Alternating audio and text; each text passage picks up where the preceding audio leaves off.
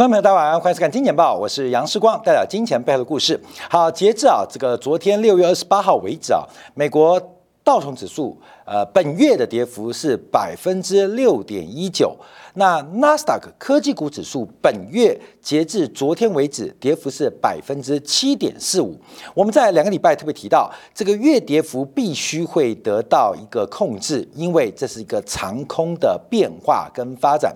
经过一周的反弹跟止跌，那果不其然，这个美国股市六月份的跌幅是没有。超过两位数字，甚至来到那种十三 percent、十五 percent 恐慌性的效应。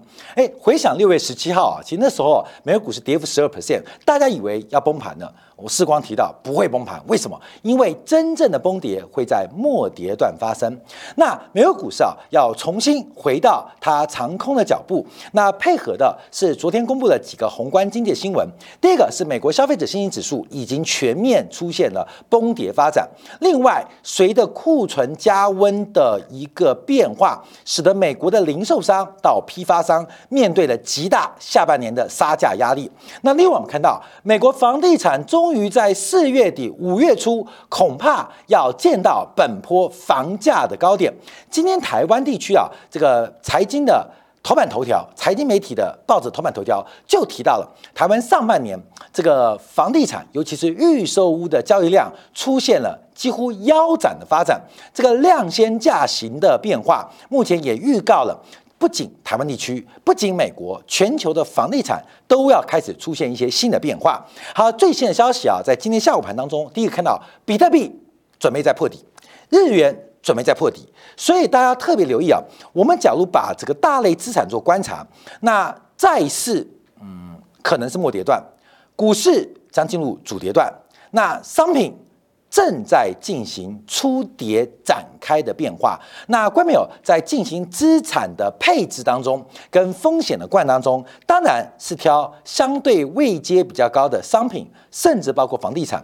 那另外，股市的主跌段将会逐步展开，而债市的末跌段会有什么样发展？我们今天啊会把节目分成两部分做观察，主要会看到包括了债市的变化，还有跟股债之间的平衡，尤其是半年。报啊，半年结账，这个半年度的资产调整过程会不会是触发昨天美国股市还有今天亚洲股市大跌的主要原因？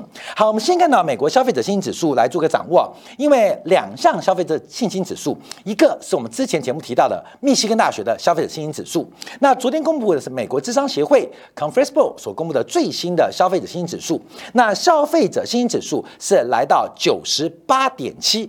来到九十八点七，那这个数字啊是低于预期的。衡量对于当前商业跟劳动力市场，那目前这个现况指标也是低于五月份。对于经济未来的信心预期，则是大幅度的滑落，来到六十六点四，创下了二零一三年三月份以来新低。那消费者信心代表的是消费倾向。风险偏好，从 Conferable 美国智商协会，包括密西根大学的消费者信心指数，都看到了整个美国的消费倾向正在出现一百八十度的逆转。从原来火爆的消费，现在进入一个急动期，这是目前我们要特别要提醒大家来做观察的。那我们配合两张图做掌握，蓝色线的就是我们刚刚提到昨天公布的美国智商会的这个美国智商协会的这个消费者信心指数。那另外这个橘色线呢，就是密西根大学的消费者信心指数。看美国的消费者信心调查，就看这个两个指标。那智商协会跟密西根大学差别在哪边？我们小编有特别提到，智商协会啊，它基本上反映的是民间消费，民间消费啊，民间消费跟这个一般的这个就业情况是比较偏重民间的消费跟就业情形来进行信心指数的调查，而密西根大学的调查比较偏重于耐久才消费的态度，所以这两个指标。他们彼此啊是有一点点采样跟问卷的不同，可是同样可以反映到整个美国目前消费者信心指数的变化。大家不要忘记啊，我们在六月二十四号、六月二十五号特别做过这个节目，就是密西根大学的消费者信心指数已经创下数据编撰以来近几十年的新低，甚至比两千零八年的次贷海啸、比两千年的网络泡沫更为的低迷。那发生什么事情？两千零八年是次贷海啸崩溃之后，美国消费者信心备受打击。两千年是网络泡沫之后，美国消费者信心对于科技业的前景备受打击。现在呢？现在呢？现在发生什么事情？美国消费者信心竟然领先于经济结构的变化。特别是美国失业率仍然在百分之四以下，仍然是一个充分就业以上的环境。美国人人人有工作，美国的工资连续按照年增率超过百分之五的数字上扬。可是美国的消费者信心垮了、崩了、萎靡了，而这个变化它会自我实现在实体经济当中。所以我们特别提到戴维斯双极，我们提到初跌段。常常是本一笔或者是市盈率泡沫的破灭，而主跌段最重要的就是 EPS 的预期会向下修正，配合市盈率进一步的风险偏好的打击，形成戴维斯双极。那到末跌段时候会出现崩溃效应，而这个崩溃效应才是我们财富重新自由的起跑点。所以这一波的杀盘杀得非常之凶。杀得非常之狠，杀得非常之快，哎哎，快啊，还是有节奏的。所以为什么在六月十六、十七号，我们在两周前特别提醒大家注意到，美国股市在十七号，哎，郭明，其实我们做节目啊，常常要跟大家提醒，因为你想，两个礼拜前美国股市暴跌，我们觉得世界末日。我说世界末日还没到啊，还没到。你以为现在世界末日吗？世界末日还早呢啊！所以我们认为美股市啊会控制跌幅。那美国股市经过。这个一个礼拜的周延啊周折啊，这个呃拖扯啊，使得这个跌幅不至于失控，让美国股市的长空的脚步不至于错乱啊，这个很重要。好，这是目前我们看到美国消费者信心指数的一个变化。好，那我们看到连台湾地区啊，这个中央大学的台湾经济发展中心也在前天公布，台湾的消费者信心指数也崩盘了。嗯。嘿，关淼，这是一个史上非常奇葩的时刻，在失业率没有大幅提升的情况之下，怎么全世界各个国家或地区这个消费者新指数，甚至比金融海啸、比次贷海啸、比网络泡沫更为严重？这种严重，其实关淼并不是严重，而是原来的幻想，原来货币带来的财富幻觉，原来资产价格的牛市。破灭了，而这种破灭是非常痛苦的啊！关没有？你没有，你不知道啊，有的快乐哈。当 有变成没有，你就会知道有的痛苦。这种没有变没有，无产阶级到无产阶级是没有痛苦的。可是你从资产阶级打到中产阶级，变成少产阶级，变成无产阶级，那悔不当初。所以现在全球的市场都会出现一个变化，这个变化就是忽然发现。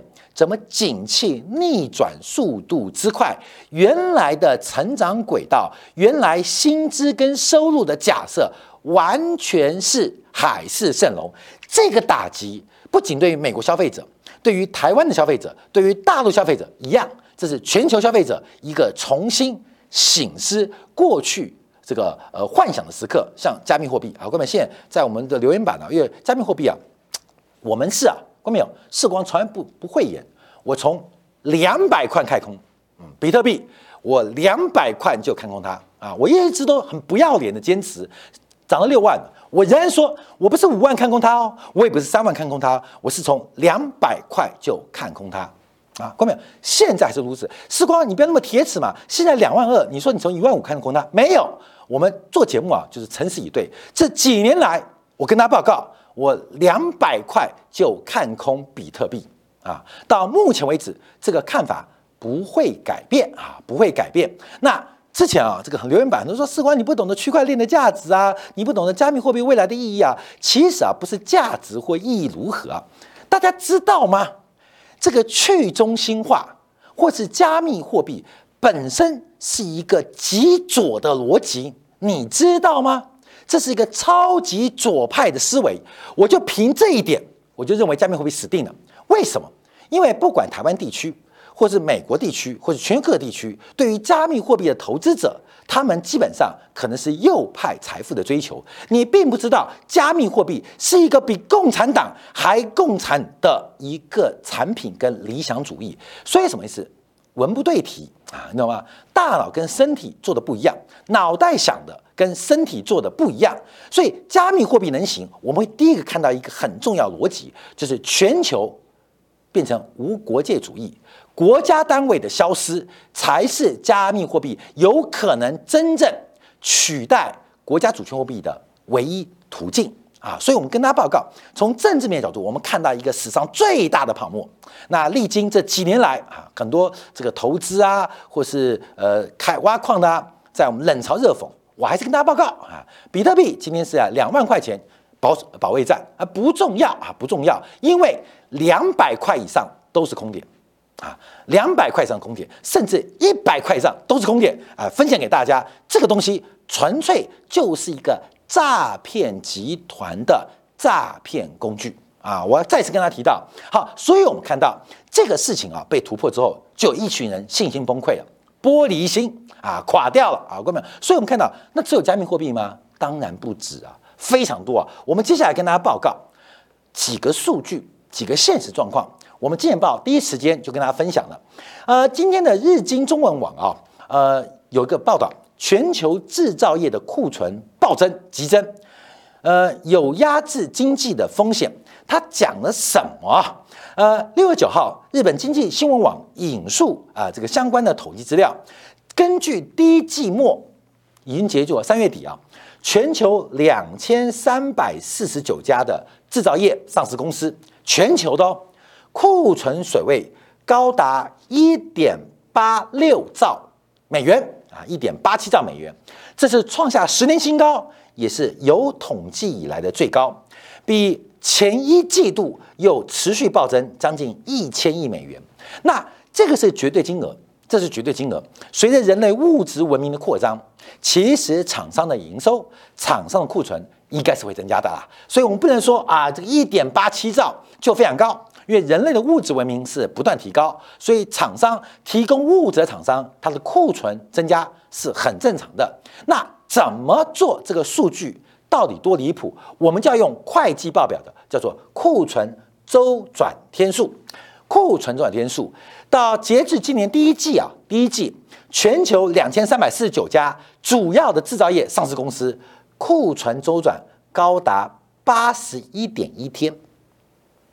你知道什么叫商业周期吗？看到没有？这是库存商品的库存周期，还要加一个应收应收啊应收账款的周期啊，我们应收周期啊，这两个加起来就叫做一家企业的商业周期。所以我们把东西制造出来，我要八十一天才卖得掉，卖掉之后，我又要可能三十天、五十天、八十天。才能收到钱，这是什么鬼生意啊？光明，你懂吗？好累，好累啊！我一年就只能做两次生意。我们常常啊，在路边吃小吃的时候，这家店家好不好？不是它单价高不高，而是它的换桌率，叫翻桌率。我们判断一个小吃店生意好不好？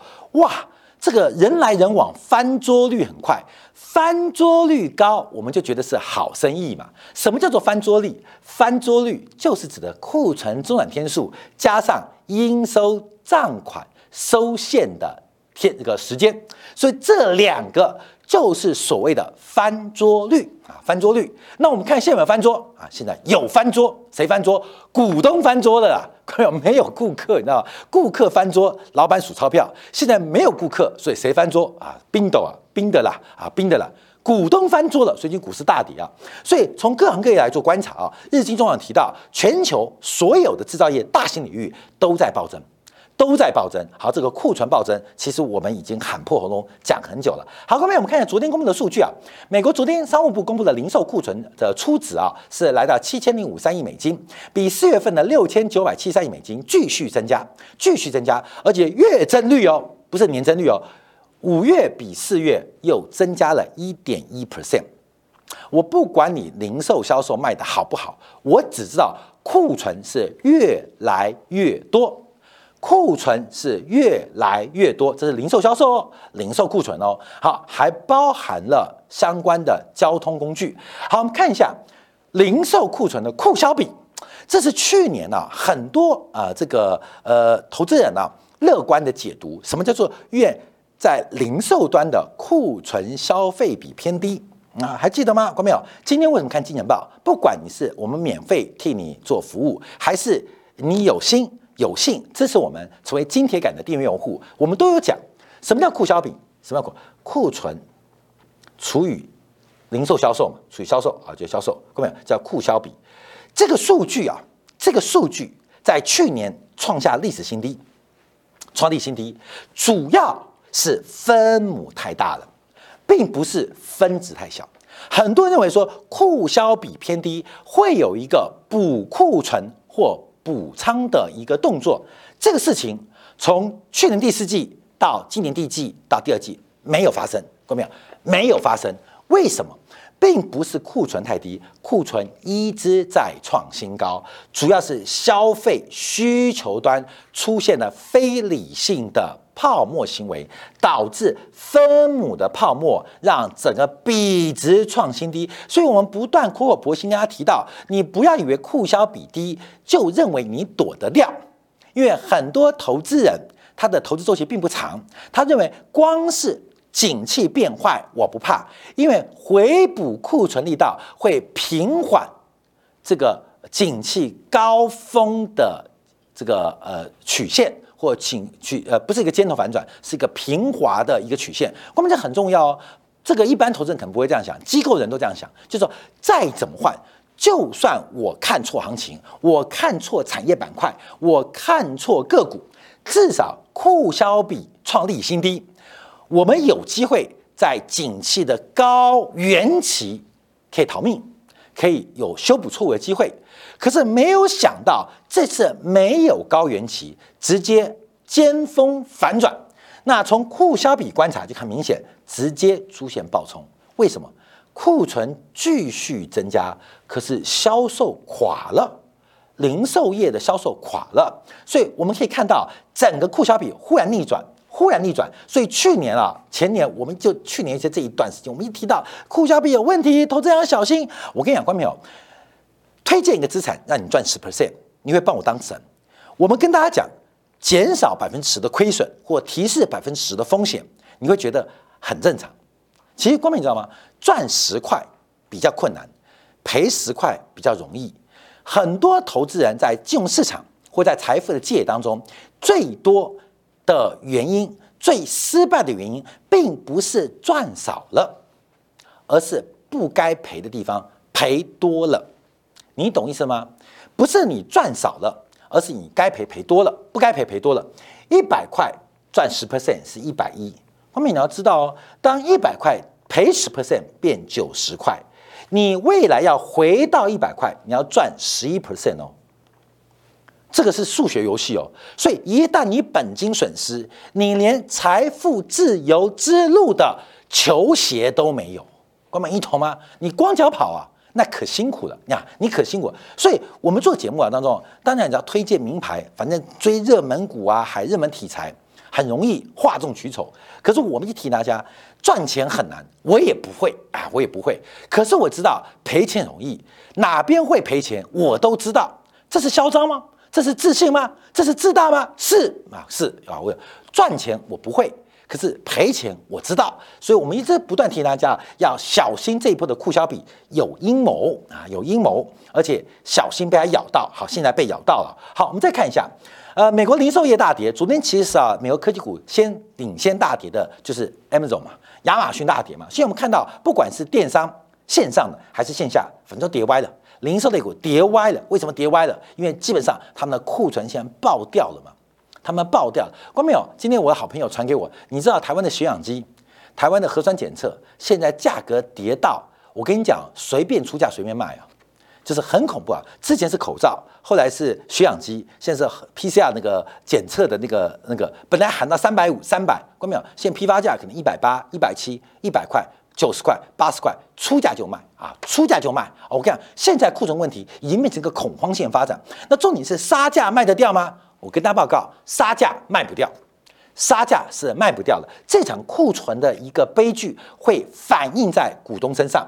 好，这是我们最近常听到的叫牛鞭效应。关没有？现在很多人听到牛鞭效应啊，这个牛鞭效应啊，我们跟大家报告啊，我们在去年十一月五号算是比较早就跟大家做风险的提醒。最近大家听到很多牛鞭效应，说这个零售业会被变这个长鞭效应或牛鞭效应所影响，什么意思啊？就是景气它会自然扩大、扩大、扩大。扩大前面啊，你甩一下，你甩一下，这个鞭子会不断不断的扩大，也就是在最后的讯息端会出现了过度悲观或过度乐观的发展，尤其是企业在运营当中受到讯息的一个影响，它可能会增加安全库存以外的额外库存，而这个额外库存从下游。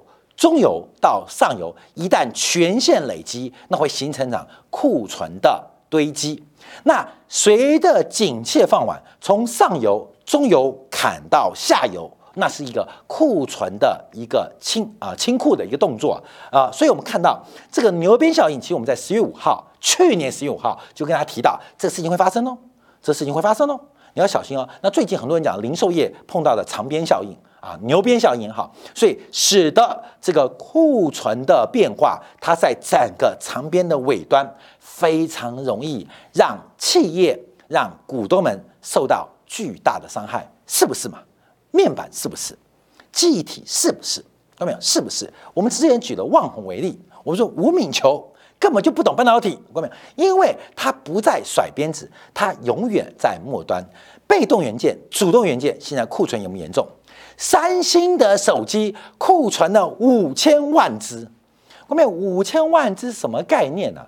以三星手机平均单价一万块台币好了，五千亿的手机就烂在那边，加一手机是两万块钱，就有一兆三星就有一兆烂在这个经销商跟自己手上，看到没有？只有三星吗？当然不止啊，小米啊、vivo 啊，甚至苹果，现在有多少手机烂在手上？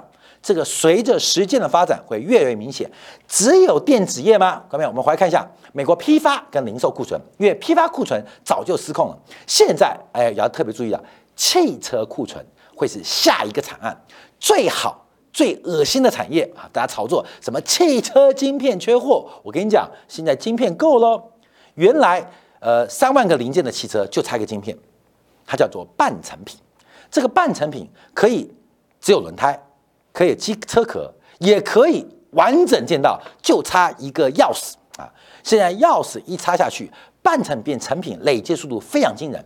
整个汽车库存的灾难其实已经发生了啊！最近看这个汽车库存问题啊，从我们讲最最缺货的产业，后面因为世光不是上个月一直跟大家分享吗？我去实地的天眼调查，缺车缺个毛啦！缺车，我跟你讲，经销商杀杀价都来不及，哪有缺车？你自己去买买看呐！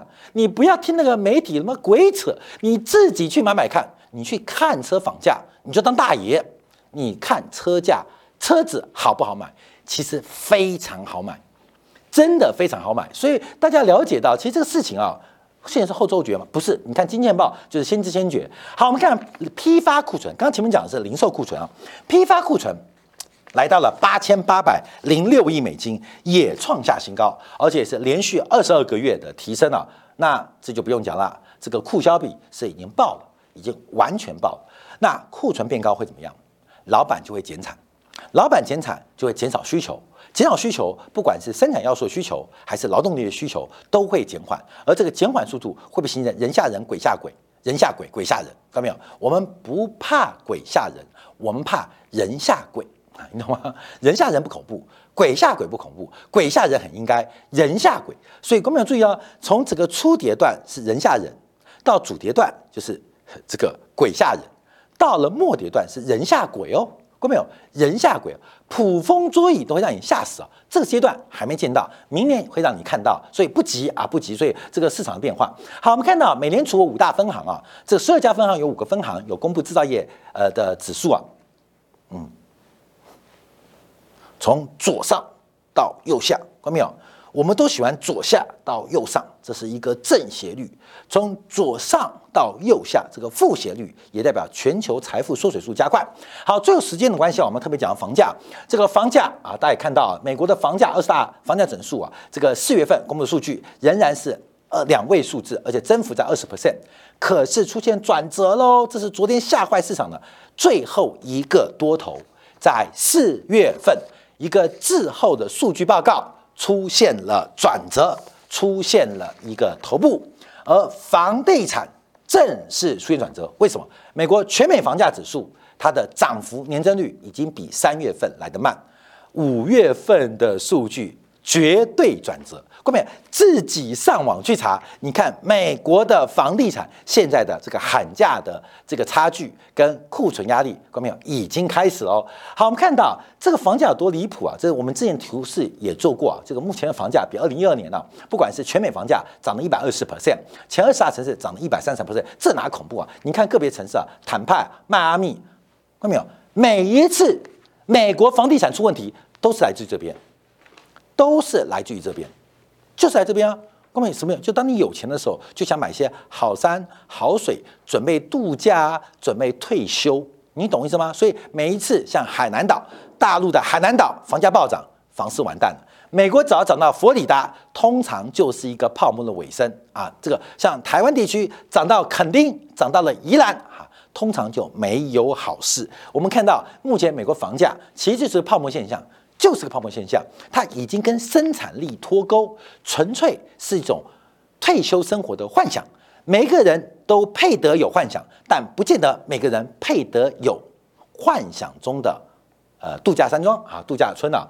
好，我们看到最重要的是我们提到君子回归啊，这也是我们节目提到，因为从整个房价指数跟美国成屋可销售数据，它是高度的正相关，所以美国房价。假如用统计逻辑是在看库存，哎，很不幸的，我们前几天就提到美国的呃这个呃房价的库存啊是创下呃新高啊，不是新高反弹，创下近月新高，所以从这个角度也观察好。另外看到美国真的完蛋，美国人啊，当然我们很羡慕美国人，因为美国的房价的这个房价所得比啊，呃，长期是维持在五倍到七倍啊，五倍到七倍。关键你看啊，两千零八年在这边。叫做房地产的次贷海啸，一九九零年，美国一个储贷危机哦，老布希打赢破案战争，为什么没选上？没有连任成功，大家不记得了？就是一九九一九二年的美国储贷危机，美国倒了数千家的社区银行，所以让老布希虽然是一个战争英雄，打败了伊拉克，可是，一样不能连任成功。这是老布希当初没选上的原因啊，看到没有？当时是这样，当时这样，现在是这样。好，你活在一九八九年，你会做什么？你是一九八九年日本人，你恨不得把房子全卖光。我们收身上都有小叮当，我们身上都有哆啦 A 梦在旁边啊，就是我，你看越来越胖，像小叮当一样。带你回到时光机，一九八九年，你会做什么事情？你是一个日本人，会卖什么？你会把房价卖光？你会把房子卖光？你在一九八九年买的房子，一九九零年买房子，看到没有？台湾地区哦，一直到两千零五年才解套哦，只是大家都忘记了。一九九零年代初期买房，到两千零五年才解到。回到两千零八年，你会有什么决策？我恨不得恨不得放空美国所有跟房地产有关的东西，有没有来了？那这一次呢？外面人就很奇怪，你知道吗？这是个超级泡沫，你应该做什么？你应该做什么？